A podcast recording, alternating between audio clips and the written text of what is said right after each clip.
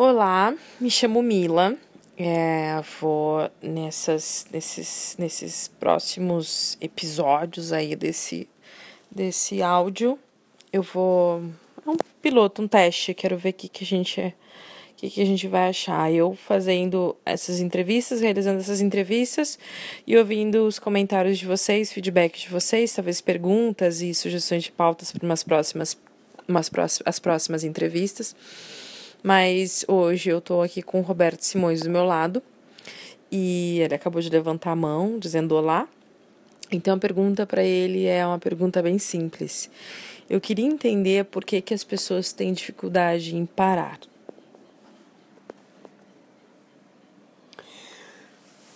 Talvez porque na nossa forma de enxergar o mundo, nós agora Brasil, Ocidente, centros urbanos. É, parar significa morrer. E morrer no sentido de não mais produzir. Se associou à ideia utópica de que parar ou descansar está relacionado à não produtividade. E que isso não é verdade. E se a gente fosse pensar assim é, sobre a construção sócio-histórica do que significa um ser relaxado? O que, é que tu tem para contribuir para essa discussão? Eu acho que a história dos nossos índios da América, os ameríndios, pode trazer uma nova perspectiva sobre o descanso.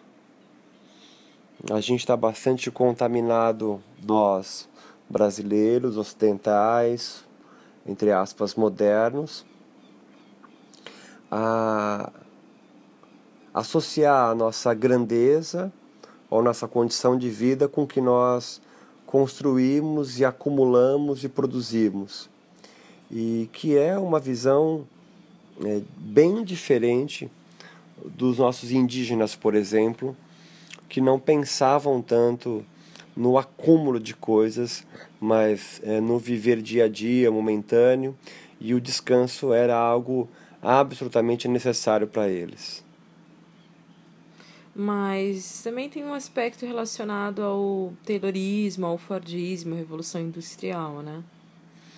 Sim, a partir da virada do século XIX para o XX, com a Revolução Industrial e esse êxodo rural para para as grandes cidades, a parte urbana, é, se acentuou ainda mais as horas de trabalho. Então, o trabalho passou do artesão, do dono do seu próprio negócio, é, em pequenas é, empresas familiares, para para grandes empresas, do qual você cumpre um horário e o que você produz não tem quase nenhuma relação, pelo menos não é vista, com a sua própria vontade.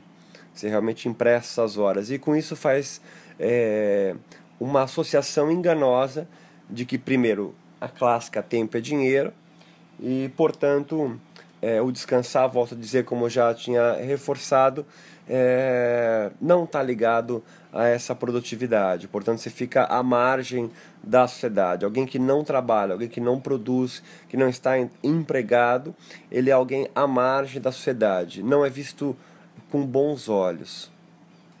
Ser relaxado, né?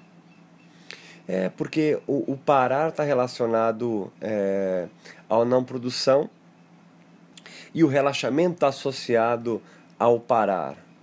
É, conquanto isso não é verdade, o relaxamento está relacionado muito forte com a criatividade também é, e o descanso com a maior produtividade até. É, só com uma produtividade com uma melhor qualidade, não com uma quantidade. Tá bom, acho que é isso. Obrigada.